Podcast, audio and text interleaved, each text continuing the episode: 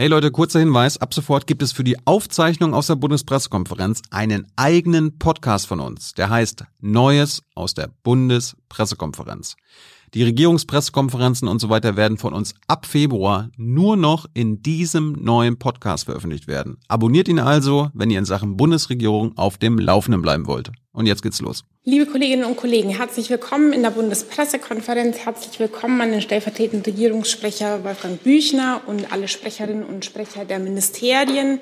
An dieser Stelle von mir etwas spät, aber ich habe Sie äh, im neuen Jahr noch nicht in dieser Formation gesehen. Gutes neues Jahr noch. Ich hoffe, Sie sind gut ins neue Jahr gestartet.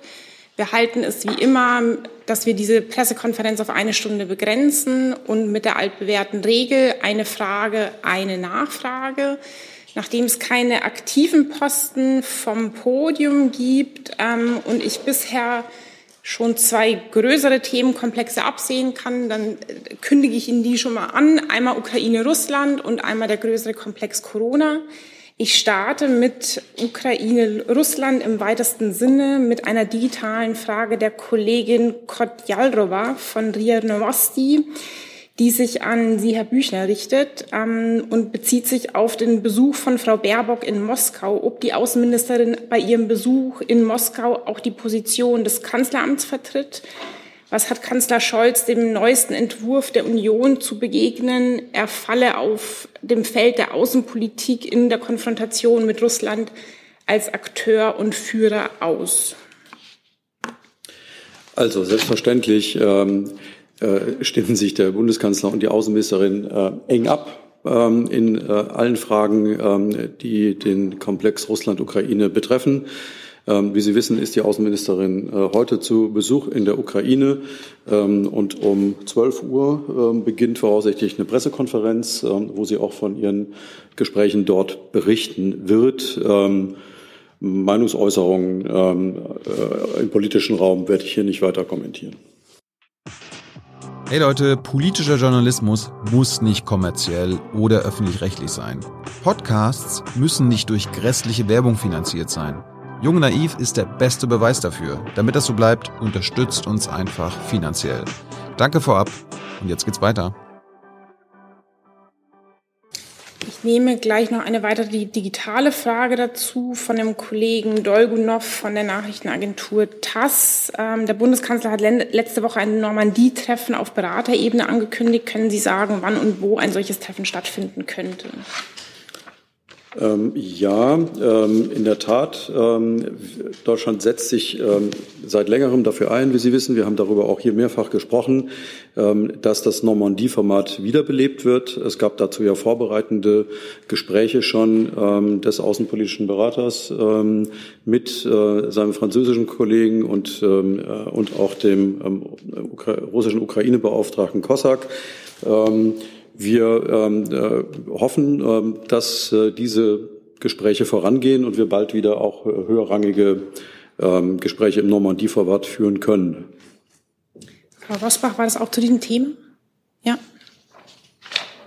Ja, vielen Dank. Ich habe eine Frage ans AA. Ähm, können Sie bitte mal ein bisschen detailliert darstellen, welche Hilfen die Bundesregierung der Ukraine denn zur Stärkung ihrer Verteidigung in den vergangenen Jahren schon gewährt hat und welche weiteren Unterstützungsmaßnahmen konkret geplant sind. Es gab ja die Forderung aus der Ukraine nach Waffenlieferungen. Ja, vielen Dank, Frau Rosbach, für die Frage. Ich darf noch mal kurz ähm, ergänzend darauf hinweisen, dass die Außenministerin sich heute Morgen vor ihrer Abreise nach Kiew und Moskau ja noch mal auf äh, schriftlichem Weg auch äh, geäußert hat zu der Reise insgesamt. Sie ist unter anderem auch eingegangen auf die Erwartungen, die wir da haben und die Gespräche, äh, die stattfinden werden. Sie hat unter anderem auch das Normandie-Format erwähnt und deutlich gemacht, dass sie ähm, vor Ort ausloten möchte, ob es die Bereitschaft gibt, auf diplomatischem Weg zu Lösungen zu kommen, vor allem äh, den Normandie-Prozess wieder mit Leben zu füllen. Ich zitiere das deswegen, weil eben die Frage ja unter anderem auf das Normandie-Format gerichtet war. Ähm, was die Unterstützung äh, zur, äh, für die Ukraine im äh, militärischen Bereich angeht, ähm, kann ich darauf verweisen, dass ich in der vergangenen Woche hier an dieser Stelle schon äh, dazu Stellung genommen habe und die Ministerin hat das selber auch ähm, bei ihrer Pressekonferenz in Washington äh, sehr deutlich formuliert. Unsere unsere Position zu Rüstungsexporten haben wir, äh, ist klar, die hat sich nicht verändert. Ähm, wir haben allerdings auch deutlich gemacht, dass wir in anderen Bereichen, wie beispielsweise bei der Behandlung von verletzten äh, Soldaten und Zivilisten Unterstützung leisten.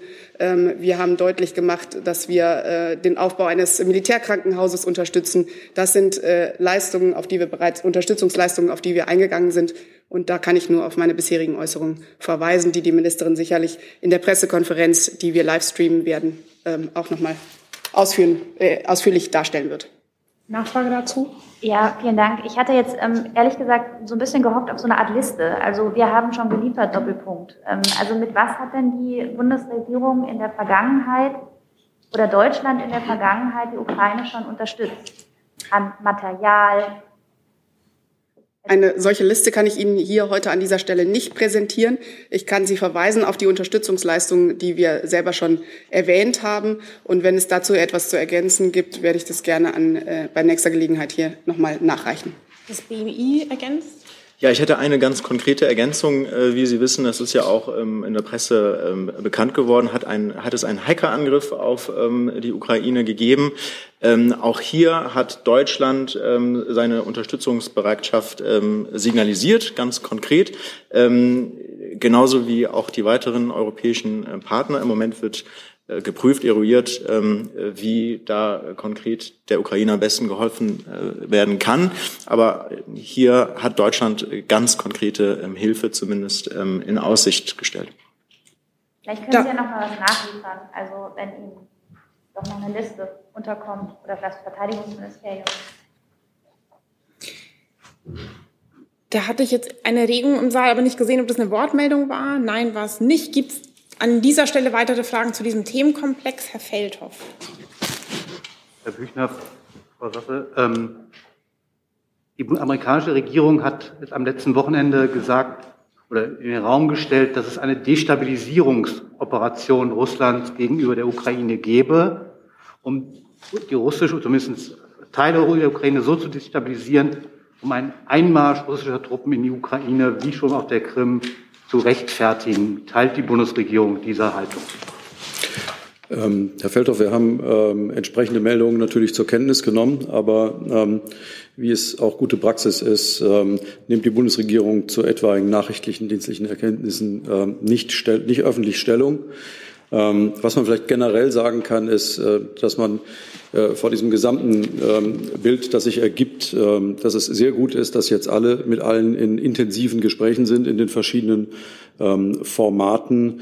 Äh, und dazu dient ja eben auch der Besuch der Außenministerin heute in der Ukraine. Das ist ja nicht nur eine nachrichtendienstliche Erkenntnis, das ist vielleicht die Grundlage dessen, das ist ja vor allem auch eine politische Erkenntnis dass äh, Russland offensichtlich diese Strategie fährt, wie sie sie auch schon in der Krim angewandt hat. Äh, teilt die Bundesregierung diese Einschätzung?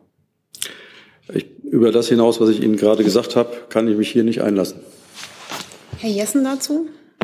Ja, ähm, Frage ans Auswärtige Amt. Äh, der ukrainische Botschafter hat äh, die Außenministerin aufgefordert und die gesamte Bundesregierung, den Weg freizumachen für Waffenlieferungen an die Ukraine. Die Verhinderung solcher Waffenlieferungen bezeichnete Herr Melinek ausdrücklich als unterlassene Hilfeleistung. Ähm, wie reagieren Sie auf diese ziemlich massive Forderung und Bewertung? Ja, und sind die Äußerungen von Botschafter Melnik selbstverständlich bekannt. Ähm, sie sind für uns auch nichts Neues, denn die äh, Ukraine hat in der ukrainische Regierung hat auch in den vergangenen Wochen immer wieder diese Position deutlich gemacht. Das ist eine Position, die selbstverständlich heute auch Teil der Gespräche der Außenministerin in Kiew sein wird. Man wird unter anderem über diese unterschiedlichen ähm, Sichtweisen und Forderungen oder Erwartungen sprechen. Ähm, was das Inhaltliche angeht, Herr Jessen, kann ich leider nicht über das hinausgehen, was die Ministerin selber in Washington dazu schon gesagt hat. Sie hat selber deutlich gemacht, dass äh, es die Position der Bundesregierung ist, eine restriktive Rüstungsexportpolitik zu verfolgen ähm, und dass wir in anderen Bereichen, und diese Bereiche hat sie selber ausgeführt, auf die war ich eben schon eingegangen, als äh, Frau Rosbach ihre Frage gestellt hat, dass, äh, dass wir Unterstützungsleistungen in anderen Bereichen ähm, leisten, die sich auch auf das Militär beziehen. Nachfrage, das bedeutet, trotz der sich verändernden, auch verschärfenden Sicherheitslage, ähm, tritt Deutschland dem Gedanken einer Zustimmung zu Waffenlieferungen an die Ukraine sozusagen keinen Millimeter näher. Ist das richtig? Unsere Position hat sich äh, nicht verändert in dieser Frage. So, ich sehe jetzt Herr Jung zu diesem Thema auch. Hat die ukrainische Seite mal wissen lassen, was sie so an Rüstung braucht und wie viel Wert das haben soll? Zu Herr Jung, da muss ich Sie um Verständnis bitten. Das sind vertrauliche Gespräche, die wir mit der ukrainischen Seite äh, führen und ähm, wir wollen dass diese Vertraulichkeit auch wahren. Aber die ukrainische Seite sagt schon, was sie an deutscher Rüstung haben wollen. Ich kann Ihnen dazu zu den Details dieser Gespräche, die wir mit der Ukraine auch zum Thema Rüstungsexporte, Waffenlieferungen führen, keinerlei Informationen äh, bereitstellen. Dann Herr Fiebiger mit einem neuen Thema an das Wirtschaftsministerium und dann würde ich zu Corona wechseln. Aber erst noch. Ja, Frau Ungrad, eine Frage zu einem Thema, das heute auch die Börse beschäftigt, nämlich die Übernahme oder die geplante Übernahme des Münchner Waferherstellers Siltronic durch ein taiwanesisches Unternehmen. Das ist seit einem Jahr in etwa oder seit gut einem Jahr in der Prüfung des, des Bundeswirtschaftsministeriums. Wann ist da mit einer Entscheidung zu rechnen und was sind offensichtlich die Bedenken, die im Ministerium da sind? Geht es da mehr um außenpolitische Bedenken oder um sicherheitspolitische Bedenken? Ja, Einzelheiten im Rahmen von Investitionsprüfungen kann ich grundsätzlich nicht kommentieren. Das ist ja bekannt und daher auch keine Kommentierung zum Stand des Verfahrens abgeben. Was ich Ihnen aber sagen kann, ist, dass hier auch die Außenwirtschaftsverordnung genannten Fristen für die Prüfung und die dort genannten Vorgaben für die Investitionsprüfung gelten. Äh, Investitionsprüfverfahren beinhalten häufig sehr komplexe Fragestellungen, Fragen und Materien, die einer genauen Prüfung bedürfen. Das hält noch an. Das, steht, es geht, das läuft derzeit noch. Nachfrage dazu? Ja. Und ist damit zu rechnen, dass es bis Ende des Monats eine, ein Ergebnis gibt, weil die äh, Bedingungen für das Übernahmeangebot ja tatsächlich voraussetzen würden, dass es bis Ende des Monats geregelt ist. Hm. Dazu gilt das, was ich am Anfang gesagt habe, dass ich zur Einzelheit nicht sagen kann. Das betrifft auch äh, die Dauer der Überprüfung. Ich komme einmal zu dem Themenkomplex Corona, beginne mit äh, digitalen Fragen und nehme an dieser Stelle gleich mal zwei zusammen. Einmal von der Kollegin Frisch von der Ärztezeitung, die zum Corona-Bonus für medizinisches Fachpersonal fragt. Minister Lauterbach hat am Freitag über ein Bonussystem für Arztpraxen Praxen gesprochen. Welche Praxen sollen einbezogen werden und bekommen auch die medizinischen Fachangestellten einen Bonus und der Kollege Steffen von Zeit Online fragt auch nach den Berufsgruppen, die davon ein, eingeschlossen sind und ist weiterhin an bis zu 3000 Euro gedacht und in welcher Form soll der Bonus geregelt werden, gesetzlich oder in einer Verordnung? Ja, vielen Dank für diese Fragen. Ähm, an der Stelle muss ich tatsächlich ähm, darauf hinweisen, dass die Details noch ähm, offen sind. Ähm, Minister Lauterbach hat gesagt, dass wir das zeitnah äh, auf den Weg bringen werden, aber ähm, da sind natürlich Detailfragen zu klären. Wer ist besonders von der Pandemie betroffen? Äh, wer erhält den Bonus? Und äh, darauf ableitend äh, lassen sich dann erst alle Fragen beantworten. Und auf dem Weg der Regelung, können Sie dazu was sagen, ob das gesetzlich oder in Form einer Verordnung geregelt werden soll? Das, das äh, fällt auch zu den ähm, Prüf, äh, Prüfaufträgen, die jetzt im Ministerium ähm, abgearbeitet werden. Okay. Herr Jung im Saal. Aber habe ich es richtig verstanden, dass ein Bonus auch für Arztpraxen im Gespräch ist, obwohl nicht alle Pflegekräfte in Deutschland einen Bonus bekommen sollen? Äh, nein, das haben Sie an der Stelle nicht richtig verstanden. Ich habe gesagt, dass, das, äh, dass die Prüfung ähm, noch völlig offen geführt wird an der Stelle, wer letztlich von einem Pflegebonus profitieren wird. Obwohl der Minister schon gesagt hat, dass nicht alle Pflegekräfte einbekommen sollen. Der also Minister, es kann sein, dass die Prüfung immer noch ergibt, dass doch alle Pflegekräfte belastet waren und sind. Der Minister hat ja deutlich gesagt, dass, äh, dass es einen Bonus geben muss, der auch von der Höhe her ähm, ja, den, den besonderen Aufwand in der Pandemie zweckmäßig berücksichtigt. Von daher wird man nicht per se alle Personen, die in Deutschland in irgendeiner Art und Weise mit dem Thema Pandemie beschäftigt waren, ähm, den Bonus zukommen lassen. Der Kollege Heller vom Korrespondentenbüro Herwalz fragt digital, ähm, BMG oder an Sie gerichtet, Herr Büchner, ähm, ob die Bundesregierung inklusive Herrn Lauterbach die Auffassung von Herrn Drosten und anderen Experten teile, dass die Pandemie unter dem Eindruck von Omikron gegen Ende des Jahres in einen, in beherrschbaren, endemischen Zustand übergehen könnte. Also soll ich anfangen? Also grundsätzlich ähm, äh, ist es sehr wichtig, dass, die, äh, dass wir die jetzt äh, laufende Omikron-Welle und auch die Pandemie sehr ernst nehmen. Ähm, äh, es gibt keinen Grund, jetzt irgendwie nachzulassen in den Anstrengungen, was die Impf- und Boosterkampagne angeht. Ähm, man kann gar nicht laut genug und gar nicht oft genug sagen, äh, jede einzelne Impfung zählt, egal ob es eine Erstimpfung ist oder eine Boosterimpfung. Ähm, das ist unser bestes Mittel, in dieser Pandemie voranzukommen und auch irgendwann herauszukommen. Äh, und ähm, Deshalb möchte ich diesen, diesen Appell, den ja auch der Bundeskanzler in der Regierungsbefragung ähm, äh, nochmal äh, an die Bevölkerung gerichtet hat, hier gerne nochmal unterstreichen.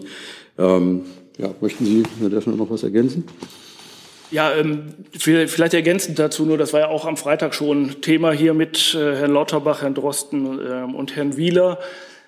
Das Entscheidende ist, und da sind sich ja auch alle einig, dass wir äh, die Impflücke schließen. Ich glaube, Herr Drosten hatte das auch in seinem äh, Interview so ganz konkret benannt, dass das eben wichtige Voraussetzung dafür ist, dass wir mit der jetzt sich aufbauenden Omikron-Wand oder Berg, Hügel, ähm, den Weg hin zum Ende der Pandemie schaffen können. Ähm, das Entscheidende ist eben, die Impflücke zu schließen. Herr Lauterbach hat rechtzeitig ausreichend äh, Boosterimpfstoff beschafft. Jeder kann sich zu jeder Zeit impfen lassen und äh, dann haben wir auch die Möglichkeit, diese Pandemie endlich ja, zu einem relativ guten Ende zu führen. Frau Rosbach? Ja, ich hätte noch mal eine Frage zu der Tatsache, dass Herr Lauterbach ja nun doch nicht aktiv mitwirkt an einem der geplanten Gruppenanträge im Bundestag. Er hatte das ja damit begründet, dass das Ministerium neutral sozusagen auch andere beraten bis, müsste bis hin zu Formulierungsvorschlägen. Nun war es aber so, dass äh, sein Vorgänger im Amt das ja anders gehandhabt hat beim Thema ähm, Organspende und damals Herr Lauterbach ja auch mit dem Abgeordneten Spahn ähm, einen Vorschlag gemacht hat und das ja offensichtlich unkritisch fand, dass er da mit dem Minister zusammenarbeitet, der aber das in seiner Funktion als Abgeordneter gemacht hat. Waren seine Erfahrungen da irgendwie dann doch nicht so gut, dass er sagt, das will er nicht so handhaben? Also so richtig eindeutig erscheint mir das nicht. Das, das weiß ich gar nicht, ob das jetzt rückblickend in irgendeiner Form ähm, wesentlich wäre für, die, für den Umgang jetzt mit der Erarbeitung äh, einer allgemeinen Impfpflicht. Das Entscheidende ist, und da sind ja die Aussagen von Herrn Lauterbach auch wirklich gut und hilfreich an der Stelle, dass das Bundesgesundheitsministerium jedem Antragsteller äh, zuarbeiten wird, und zwar mit, mit voller Kraft und der, der kompletten Expertise des Ministeriums. Nachfrage dazu. Und Frau Rosbach, könnten Sie ein bisschen direkter ins Mikro ähm, ja. sprechen, weil man es digital okay, schlecht versteht? Tut mir leid. Ähm, ich ähm, würde noch mal nachfragen wollen, aber offensichtlich hat ja Herr Lauterbach den Eindruck, dass es eilt. Also wenn ich seinen ähm, Äußerungen folge, sagt er ja, man müsse jetzt rasch eine Impfpflicht einführen, damit die im Herbst wirken kann, damit man eben diesen Weg gehen kann. Und tatsächlich verzögert sich ja der Prozess nun enorm. Also ist es nicht doch an der Zeit, dass der Minister eine aktivere Rolle einnimmt? Also nach meinem Kenntnisstand äh, gibt es ja bereits Fraktionen, die dabei sind, ähm, Anträge zu erarbeiten.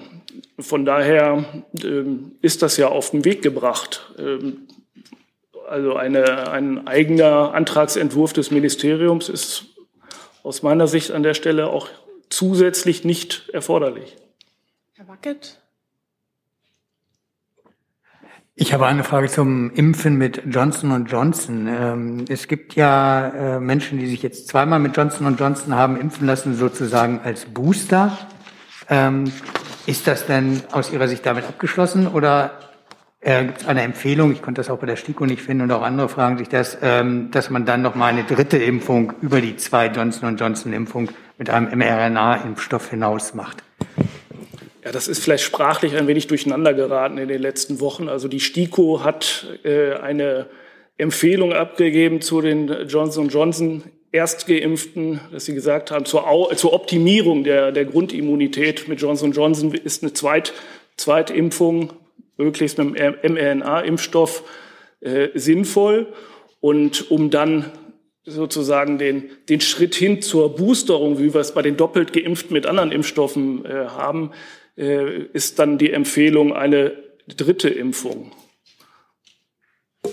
zu erhalten. Genau, also auch für den Fall, dass man schon zwei, also zweimal mit Johnson Johnson geimpft wird, es wird empfohlen, eine dritte Impfung dann vermutlich mit einem mRNA-Impfstoff zu machen. Genau, die, die dritte Impfung wäre dann der Booster. Das ist okay. im, im allgemeinen Sprachgebrauch. Ja.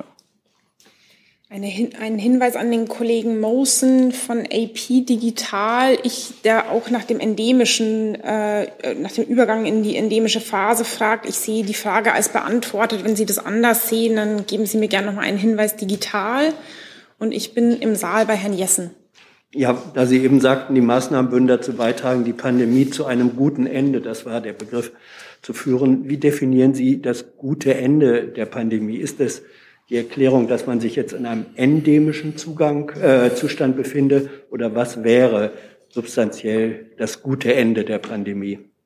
Ich habe es ja deshalb auch ähm, extra mit dem Zusatz relativ gutes Ende eingegrenzt, weil ich glaube, dass wir jetzt nach gut zwei Jahren dieser pandemischen Situation nicht vom wirklich guten Ende sprechen können mit vielen äh, Toten und schwer Erkrankten. Also von daher relativ gut soll der Hinweis darauf sein, dass wir diesen Übergang zu einem Leben mit dem Virus, wie wir es in der endemischen Phase dann hätten, hinbekommen können. Ja, das war meine Frage. Mir ging es um das Ende, nicht um das gute Ende ja. ist für Sie, wenn der Übergang in die, in die endemische Situation geschafft ist, richtig? Ja. Was meinen Sie damit? Ja. Der Kollege Reitschuster fragt digital nicht konkret adressiert. Er bezieht sich auf eine Aussage von Herrn Drosten am Freitag, der sagte, wir werden nicht auf Dauer über alle paar Monate die Bevölkerung nachimpfen können, ob die Bundesregierung diese Auffassung teilt. Die Bundesregierung und Minister Lauterbach haben immer klar gemacht, dass wir uns an die wissenschaftlichen Erkenntnisse halten. Das ist das Entscheidende gerade in der Pandemie. Und daran wird sich auch nichts ändern. Wir gehen zum Stand jetzt davon aus, dass wir ähm, keine, wie da genannt, monatlichen Impfungen brauchen werden. Herr Jung, war Ihre Frage auch zu dem Themenkomplex noch? Ja. Da es ja zum Beispiel ab heute in Berlin eine FFP2-Maskenpflicht im öffentlichen Nahverkehr gibt, würde mich interessieren, wie viele, ich glaube, das ist ans BMAS gerichtet, äh, wie viel Geld Hartz-IV-EmpfängerInnen monatlich aktuell für FFP2-Masken FFP2 zur Verfügung stehen. Dann wechseln wir einmal.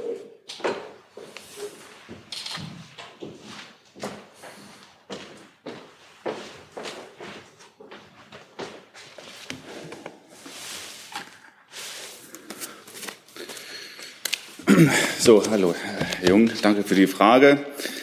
Ähm, Sie wissen ja, dass der, äh, der Regelsatz für die Grundsicherung eine Pauschale ist. Das beruht auf der EVS, die alle fünf Jahre festgelegt wird.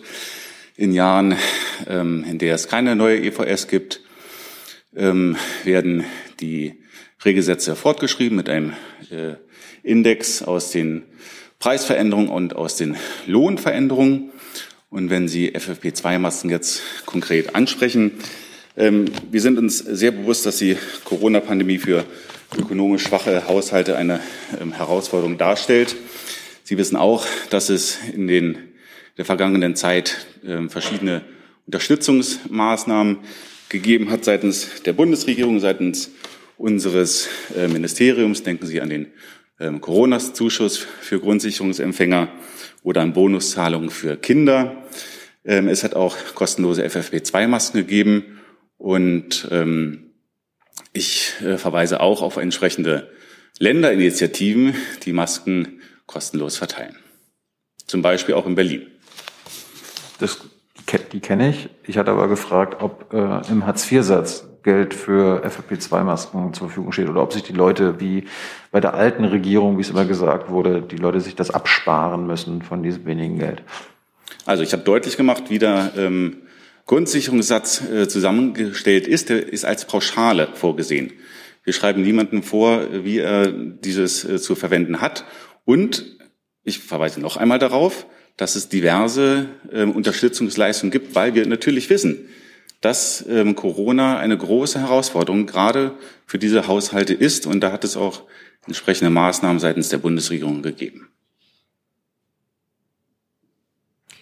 Ich würde gerne noch mal zum BMG zurückkommen. Es geht noch ein wenig weiter mit diesem Themenkomplex.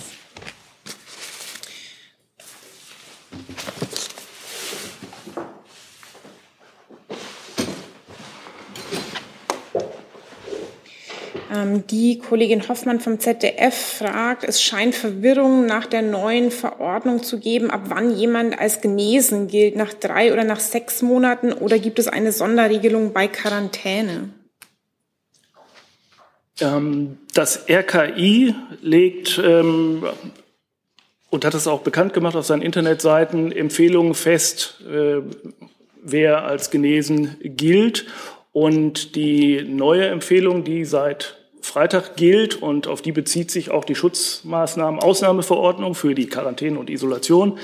Ähm, die besagt, dass man einen genesenen Status äh, von drei Monaten besitzt. Der Hintergrund ist, dass aufgrund der jetzt vorherrschenden Omikron-Variante ein, ein sehr viel größeres Risiko äh, besteht, nach dieser Zeit ähm, ja, zu, zu erkranken beziehungsweise Überträger zu sein. Und von daher ist diese Verkürzung auf drei Monate aus wissenschaftlicher Sicht erfolgt. Und ähm, zum anderen Teil der Frage, die sechs Monate, die galt tatsächlich vorher, ähm, solange man mit dem bis dahin vorherrschenden Delta-Virus umgehen musste.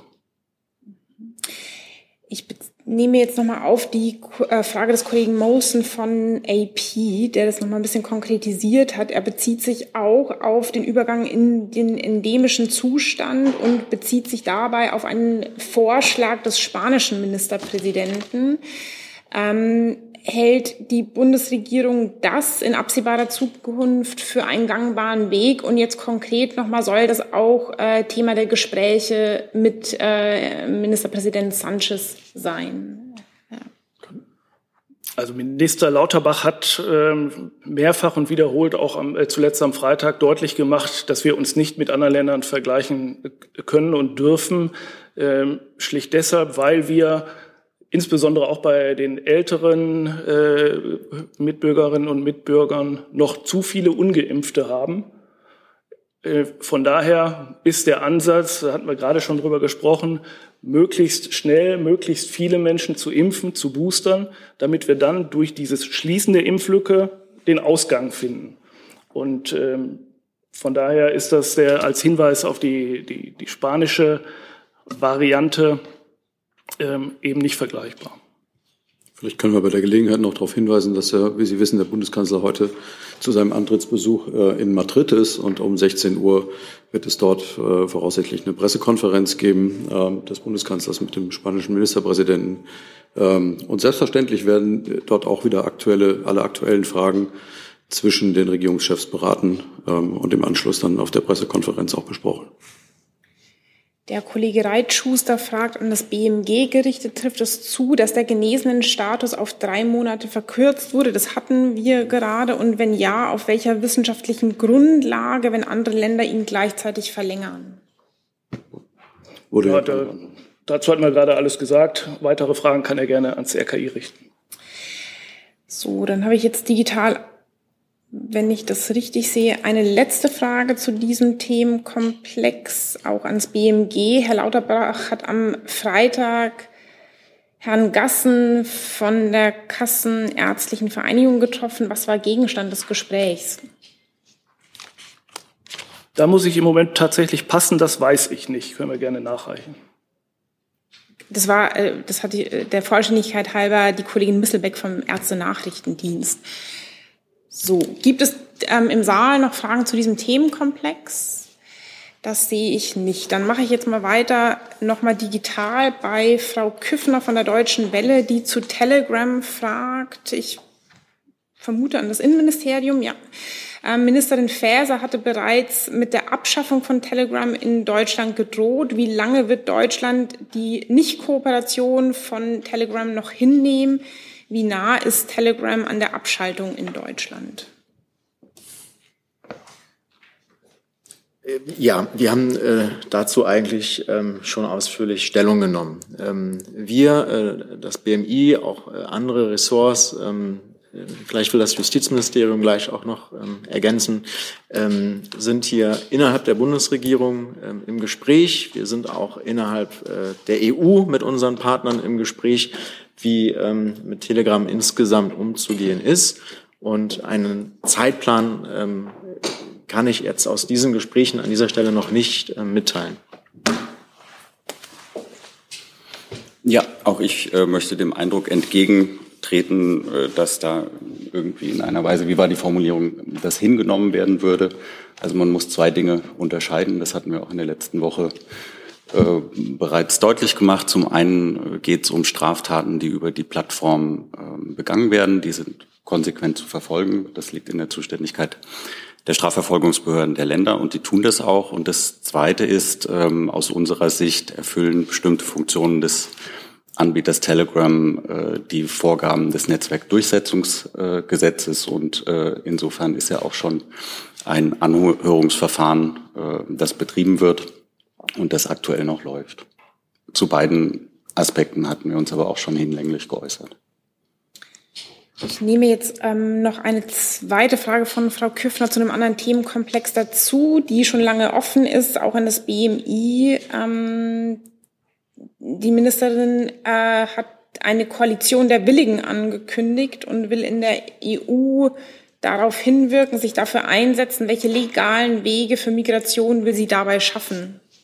Ja, ähm, vielleicht ähm, Kurz einen Schritt zurück. Wie Sie wissen, hat ähm, Frankreich Anfang des Jahres ähm, die EU-Ratspräsidentschaft übernommen und ähm, hat in diesem Rahmen angekündigt, das gemeinsame europäische Asylsystem schrittweise voranbringen äh, zu wollen. das ist wichtig, also schrittweise. das ist ein Ansatz, den die Ministerin, den wir unterstützen. Ich will ähm, an dieser Stelle vielleicht einfach nur Bezug nehmen auf das, was sie am Freitag selber ähm, gesagt hat. Ähm, wir unterstützen den Ansatz der französischen Ratspräsidentschaft, die Reform des europäischen Asylsystems schrittweise voranzubringen. Das ist eine Chance, die verhärteten äh, Fronten aufzubrechen und zu einem Kompromiss zu kommen. Und jetzt sagt sie eben, wir können uns vorstellen, auf dem Weg zu einem gemeinsamen funktionierenden EU-Asylsystem, zu einer Koalition der aufnahmebereiten Mitgliedstaaten voranzugehen. Also das ist etwas, ähm, was hier äh, als Möglichkeit äh, in den Raum gestellt wird, aber es gibt noch keine ähm, konkreten Planungen, ähm, das jetzt auch äh, direkt umzusetzen. Wie gesagt, es handelt sich ähm, um etwas, was innerhalb ähm, der, französischen Ratspräsidentschaft, innerhalb dieser Reform äh, des gemeinsamen europäischen Asylsystems jetzt ähm, erörtert wird. Können Sie jenseits von konkreten Planungen etwas sagen, welche legalen Wege der Migration dabei im Blick genommen werden? Das wird Gegenstand der Gespräche sein. Ich habe noch eine Frage zu Telegram, die jetzt digital noch hinterherkam. Der Kollege Reitschuster fragt an das BMI gerichtet, Apple und Google zensieren auf Telegram bestimmte Gruppen. Geschieht dies auf Anregung der Bundesregierung? Ist sie diesbezüglich mit beiden Konzernen in Kontakt? Also mir sind keine Anweisungen bekannt ähm, an ähm, Apple und Google ähm, in dieser ähm, Hinsicht. Wenn wir da was, äh, wenn wir da was nachzureichen haben, würde ich das nachreichen. Aber mir sind keine Anweisungen in diesem Sinne bekannt. Der Kollege Steiner von Europe Table fragt, äh, was meinte Ministerin Faeser konkret mit Abschaltung? Ähm, die Ministerin hat gesagt, dass hier alle Möglichkeiten auf dem Tisch liegen als Ultima Ratio. Ähm, Herr Reitschuster bezieht sich jetzt nochmal auf eine vorher gestellte Frage, Herr Reitschuster, ich sehe das anders, die hatte ich schon vorgetragen. Das war die Einschätzung von Herrn Drosten, das hatten wir vorgetragen und beantwortet. Ähm, ich habe jetzt Herrn Jessen und Herrn Jung mit neuen Themen ähm, auf der Liste. Beziehungsweise lassen Sie mich noch mal kurz fragen, gibt es zu den genannten Themenkomplexen jetzt noch offene Fragen, dass wir so ein bisschen bündeln? Das sehe ich nicht. Dann Herr Jessen. Ja, Frage geht ans Auswärtige Amt und ans BMI. Thema Ortskräfte. Äh, Entwicklungsministerin Schulze hat äh, am Wochenende erklärt, allein für ihren Bereich seien, ich glaube, 12.500 Aufnahmezusagen für Deutschland äh, gegeben worden. Sie arbeite auch in Zusammenarbeit mit den Taliban daran, das zu realisieren. Frage ist, wie sehen die entsprechenden Zahlen für das Auswärtige Amt und das BMI aus, sodass wir auf eine Summe von äh, ehemaligen Ortskräften und deren Kernfamilien kommen können.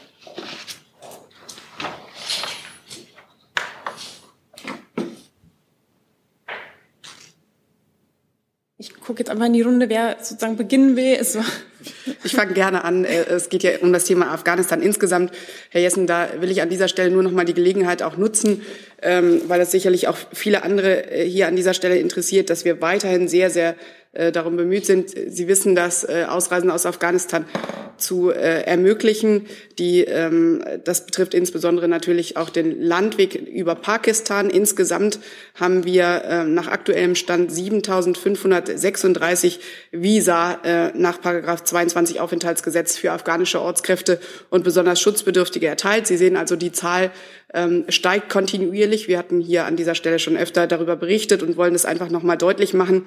Äh, weil wir natürlich auch wissen, dass die humanitäre Lage in Afghanistan weiterhin äh, sehr, sehr angespannt ist und, und die Menschen einfach äh, in Not sind. Was die Lage der Ortskräfte angeht, äh, müsste ich Ihnen die ganz konkrete Zahl ähm, der Ortskräfte, die noch vor Ort sind, soweit wir das beziffern können, ähm, wir, ähm, nachreichen. Kann ich an dieser Stelle ähm, gerne tun oder bilateral, wie Sie, wie Sie möchten. Aber da auch nochmal der grundsätzliche Hinweis, dass wir weiterhin äh, uns sehr, sehr stark für die Ortskräfte einsetzen und die Ministerin hier mit äh, voller, äh, voller Energie und voller Leidenschaft auch bei dem Thema dabei ist. Sie wissen, äh, dass sie vor, vor Weihnachten am 23. Dezember 2021 hierzu eine Pressekonferenz gegeben hat und einen Aktionsplan vorgestellt hat. Sie wissen auch, dass im Koalitionsvertrag ein humanitäres Aufnahmeprogramm ähm, vereinbart ist. Und auf all diese Bemühungen als äh, Gesamteindruck möchte ich an dieser Stelle noch mal hinweisen.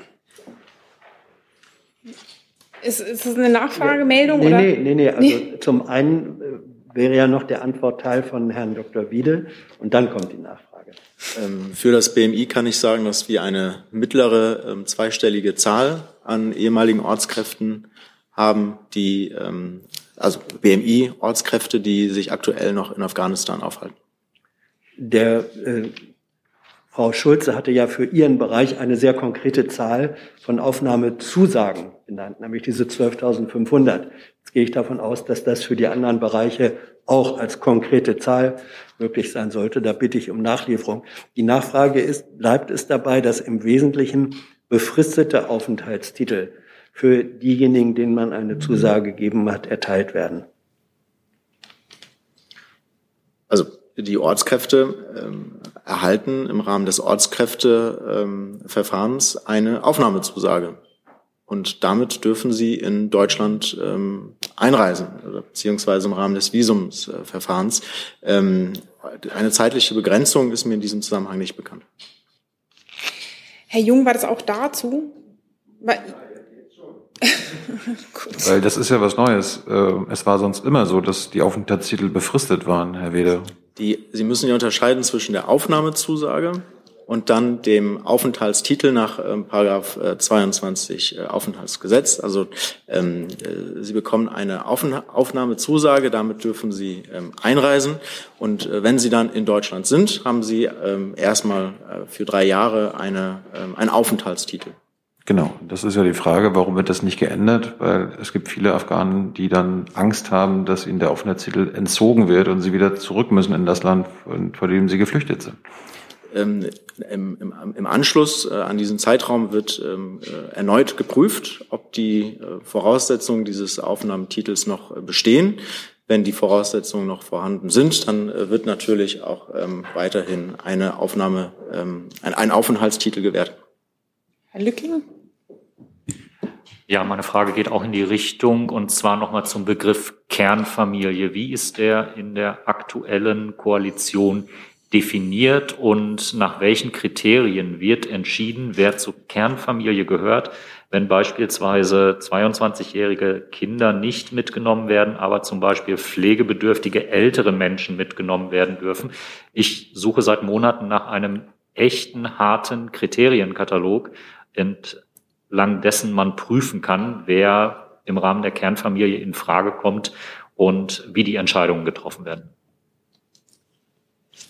An wen richtet die Frage sich? Sie gucken jetzt aufs AAA, aber ich hätte. Das würden wir beim BMI sehen. Also ähm, der Begriff der Kernfamilie ist ähm, erstmal unabhängig von dem Ortskräfteverfahrens festgelegt. Und mir ist da auch kein neuer Stand ähm, bekannt. Ähm, Sie kennen die bisherige Definition, ähm, die ist bislang nicht verändert. Könnten Sie die gerade noch mal darstellen? Also Kernfamilie sind ähm, ein Ehepartner, eine Ehepartnerin, die äh, eigenen ähm, unverheirateten ähm, äh, minderjährigen Kinder und alles darüber hinaus äh, wären dann äh, Ausnahme, Ausnahmefälle im Rahmen eines Härtefalles. Dann würde ich auch bitten, diese Härtefallbestimmungen nochmal zu formulieren und zu erhalten. Vielen Dank. Also wie Sie vielleicht wissen, ist es ja so, dass ähm, jedes Ressort äh, für sich entscheidet, ob ein Härtefall äh, vorliegt oder nicht. Ähm, da äh, kann ich Ihnen jetzt nicht äh, eine, einen, einen einheitlichen Kriterienkatalog für alle Ressorts nennen. Unmittelbar dazu nochmal. Ich komme gleich zu Ihnen, Herr Jung. Äh, das ist ein bisschen widersprüchlich, denn wenn ein Ressort dann sehr lax entscheidet, ein anderes Ressort dann sehr großzügig, äh, wie möchten Sie denn dann Rechtssicherheit gewährleisten und zwar über alle Ressorts hinweg? Das muss ja im Interesse der Bundesregierung sein, dass äh, nicht Härtefallregelungen bei der Bundeswehr vielleicht großzügiger sind, als sie beim Innenministerium ausfallen. Ähm, da kann es doch eigentlich ohne einen Kriterienkatalog gar nicht funktionieren.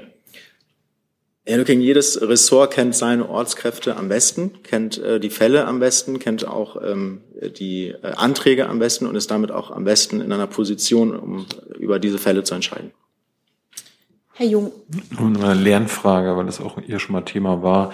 Sie hatten jetzt gerade auf die unverheirateten Minderjährigen angesprochen, die zur Kernfamilie gehören. War es bisher nicht so, dass auch unverheiratete Frauen über 18 zur Kernfamilie gehören, aber interessanterweise unverheiratete Männer über 18 nicht?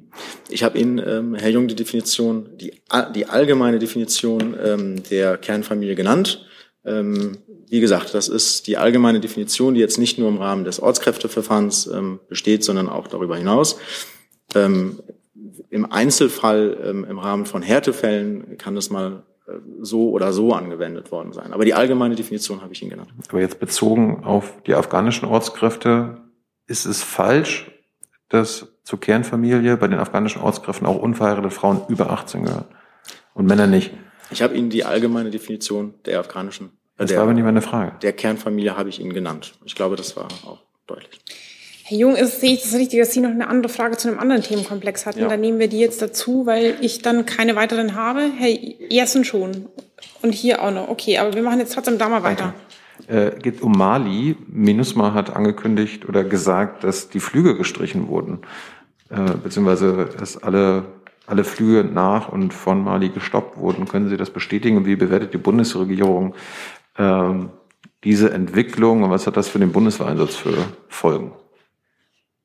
Herr Kollatz, ich muss, ich glaube, das betrifft unser, unsere beiden Ressorts. Vielleicht kann ich aber die Gelegenheit doch noch einmal nutzen, um äh, mit Blick auf Afghanistan noch einmal deutlich zu machen, unabhängig jetzt von der Frage, auch wenn ich hier zurückspringe bei dem Thema, ich Sie gucken fragend, Herr Jung, aber ich muss, ich muss noch mal ganz, äh, wir brauchen sowieso Zeit, bis Herr äh, Kollatz hier aufs Podium gekommen ist, was inzwischen der Fall ist, aber ich möchte doch noch mal deutlich machen, ähm, Sie, auch was die Lage der Frauen angeht, Sie wissen, dass die eine andere ist als von Männern in Afghanistan.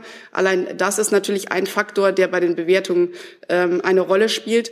Und ich darf Sie auch noch mal, ich darf Ihnen noch mal versichern, dass äh, die Innenministerin und die Außenministerin, das haben wir an verschiedenen Stellen schon mal äh, in der Vergangenheit deutlich gemacht, in sehr, sehr engem Austausch da, äh, da zum Thema Afghanistan stehen, und äh, sie beide einig sind, dass sie äh, die Bemühungen beschleunigen wollen äh, zur, äh, zur, äh, zum, zur Evakuierung von ähm, Schutzbedürftigen von Ortskräften. Und das betrifft, da, ich glaube, es ist an dieser Stelle rechtlich wichtig, dass man sich an, an Definitionen aufhängt, aber das darf nicht dazu führen, dass man das Gesamtbild im Blick behält. Und das Gesamtbild ist, dass wir uns als Bundesregierung weiterhin sehr, sehr intensiv äh, bemühen, die Besch Bemühungen zu beschleunigen, zu intensivieren und insbesondere denjenigen Frauen, Mädchen und allen sonstigen Schutzbedürftigen, die wir als besonders schutzbedürftig identifiziert haben, denen die Ausreise aus Afghanistan zu ermöglichen. So, jetzt gibt es noch mal Nachfragen dazu. Dann würde ich das jetzt gerne eine noch dazu nehmen, ähm, Herr Lücking. Und dann machen wir bei Ihrer Frage weiter, Herr Jung.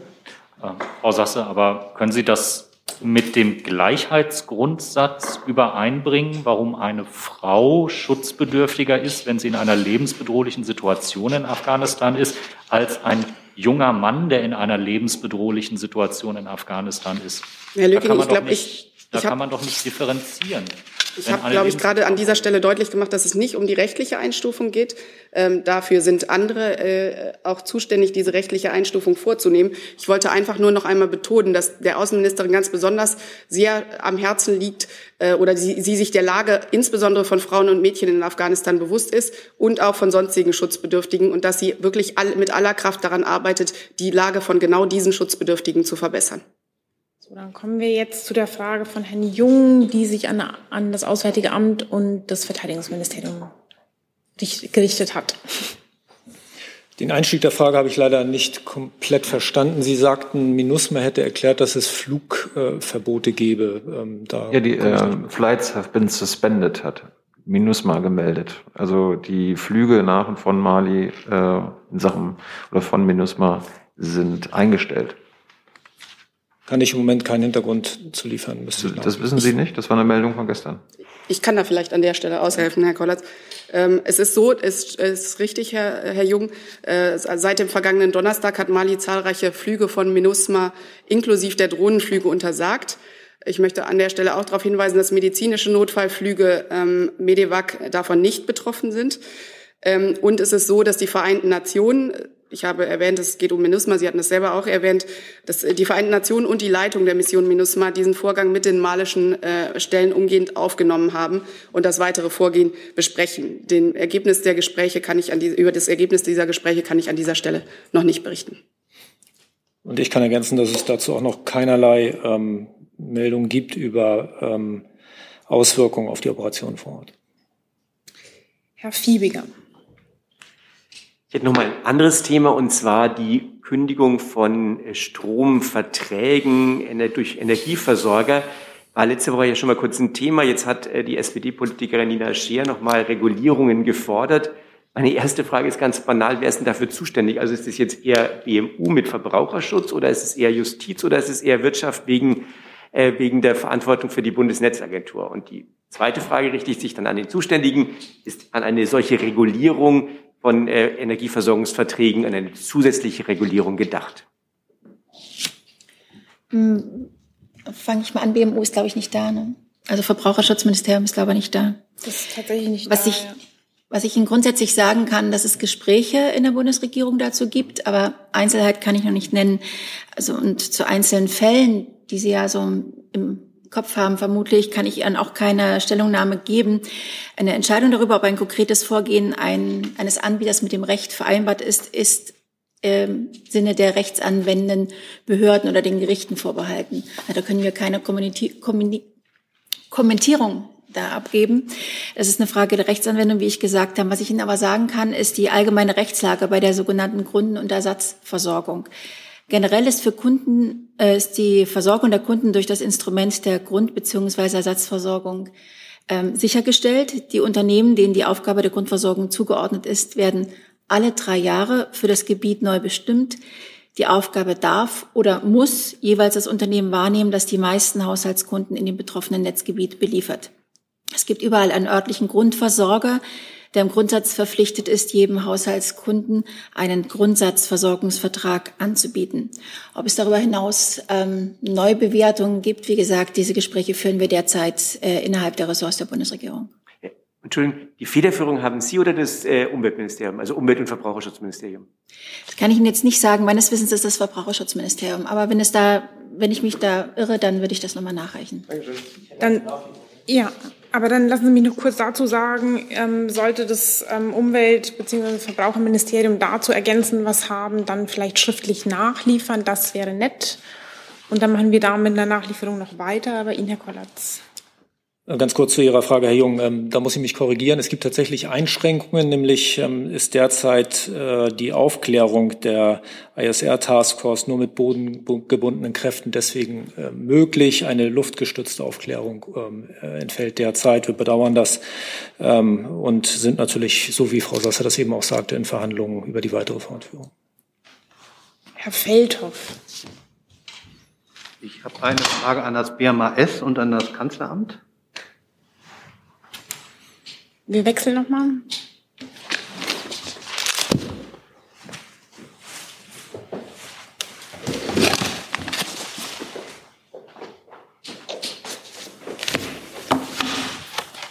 Es hat ja Medienberichte gegeben, nachdem der Staatssekretär Böning zum Ende des Monats aus seinem Amt ausscheiden will.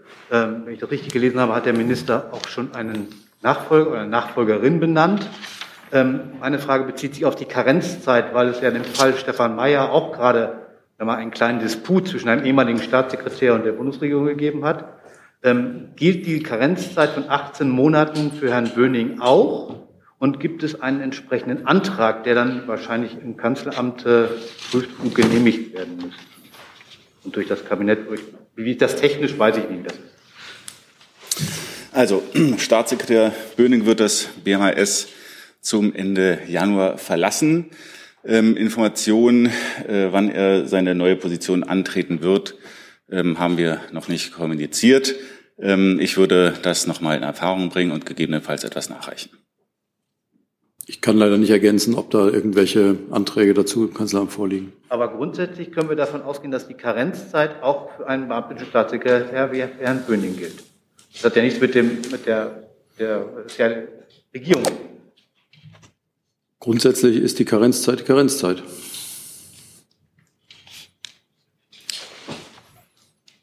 Herr Jessen? Ja, ich bräuchte dazu dann doch nochmal das Verteidigungsministerium, bitte.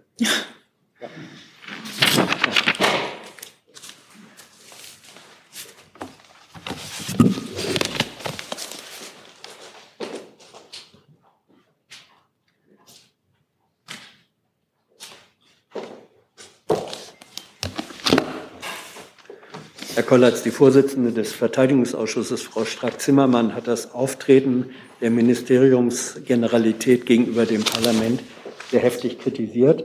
Sie sprach davon, dass dort herumgeeiert werde. Das Parlament brauche aber mehr Klarheit und Tacheles. Ähm, ist Ihnen diese Kritik auch vorher schon bekannt geworden? Wie geht das Verteidigungsministerium mit den Vorwürfen um? Es handelt sich ja zunächst um Äußerungen aus dem politischen Raum, die ich hier nicht kommentiere. Ich habe natürlich ähm, die Berichterstattung mal zum Anlass genommen, durch den Blätterwald zu forsten und habe da auch gerade in letzter Zeit einige Äußerungen und Interviews ähm, auch von der Generalität wiederfinden können. Und das stelle ich Ihrer weiteren Recherche anheim, die sich durchaus einer, durch, durch klare Sprache auszeichnen. Ähm, mehr Kommentare habe ich dazu nicht. Ja, die Äußerungen von Frau Stark-Zimmermann beziehen sich ja explizit auf das Auftreten äh, vor dem Parlament. Richtig, das ist Stimme aus dem politischen Raum, aber er richtet sich äh, an Ihr Haus. Deswegen die Frage, gibt es so etwas wie Richtlinien äh, oder ein Monitoring, äh, Beobachtung des Auftretens äh, der Generalität, also des Verteidigungsministeriums gegenüber parlamentarischen Institutionen? Also die Vorsitzende des Verteidigungsausschusses das monitort, weiß ich nicht. Und aus, zu Gesprächen ähm, im Verteidigungsausschuss kann ich auch nichts sagen. Innenmonitoring gibt im Verteidigungsministerium. Zu Gesprächen aus dem Verteidigungsausschuss kann ich hier keine Stellung nehmen. Herr Jung. Die, die Nachfrage hat sich erledigt. Okay. Dann machen wir mit dem neuen Thema weiter. Es gibt äh, ans BMI, äh, gab jetzt Berichterstattung über eine Ihnen nachgeordnete Behörde namens Bundesservice Telekommunikation. Die taucht auch im Behördenservice der Bundesverwaltung auf. Da haben sich jetzt ein paar Fragen ergeben, nämlich weil das BMI auf eine Anfrage im Bundestag geantwortet hat, dass diese Bundesservice Telekommunikation in den vergangenen Jahren kein Budget zugewiesen worden ist. Wie geht das, dass eine Behörde kein Budget hat? Und können Sie uns sagen, wer diese Behörde leitet, Herr Weder? Ähm, Im Geschäftsbereich des BMI gibt es keine Behörde mit dem Namen Bundesservice Telekommunikation. Ähm, und deswegen kann ich auch die Frage nach einem Budget oder nach der Leitung nicht beantworten. Also Sie haben als BMI äh, Bundestagsabgeordneten darauf geantwortet, dass es die gibt, nur dass die kein Budget hat. Also das wäre jetzt was Neues. Und äh, es wird ja vermutet, dass es eine Tarnbehörde eines Geheimdienstes ist. Können Sie uns das, können Sie das dementieren? Im BMI gibt es keine Behörde mit diesem Namen und deswegen kann ich dazu nichts sagen. Wenn ich das richtig sehe, Frau Sieper, dann sind wir bei Ihnen. Ähm, Frau Sasse, die Frage richtet sich ähm, an das Auswärtige Amt. Es gibt äh, am türkischen Konsulat in Frankfurt am Main eine ähm, strittige Personalie, zu der es in den türkischen Medien äh, unterschiedliche Berichte gibt. Äh, er soll, Yusuf Yakal soll neuer Handelsattaché werden und dazu heißt es in einigen Berichten, Deutschland habe das nicht zugelassen, er dürfe nicht arbeiten. Dann gibt es weitere Nachrichten, die sagen, er ist jetzt doch dort mit einem Diplomatenvisum. Stimmen diese ähm, Berichte oder welche von ihnen stimmen überhaupt? Also uns sind natürlich die Berichte und die Meldungen dazu bekannt. Herr Burger wurde, soweit ich weiß, am Freitag auch schon zu dem Thema befragt. Ich kann Ihnen dazu sagen, dass Herr Jerkel weder zur Diplomatenliste noch in anderer Form beim Auswärtigen Amt als Mitglied einer Auslandsvertretung der äh, türkischen Republik in Deutschland angemeldet ist. Und natürlich die türkischen Behörden selbst äh, zu weiteren Fragen Auskunft geben müssen. Hi, hier ist Tyler. Ich filme das Ganze. Hier ist Thilo. Ich äh, stelle dir die Fragen. Hier ist Hans, ich achte aufs Protokoll und stelle fest, wir sind unter drei. Heimliche Info nur für euch. Gar nicht so heimlich, kann man in den Infos lesen, wie man uns unterstützen kann. Nämlich per PayPal oder Überweisung. Weiter geht's. Ich würde das Justizministerium nochmal nach vorne bitten. Habt noch eine digitale Frage von Herrn Reitschuster an Sie.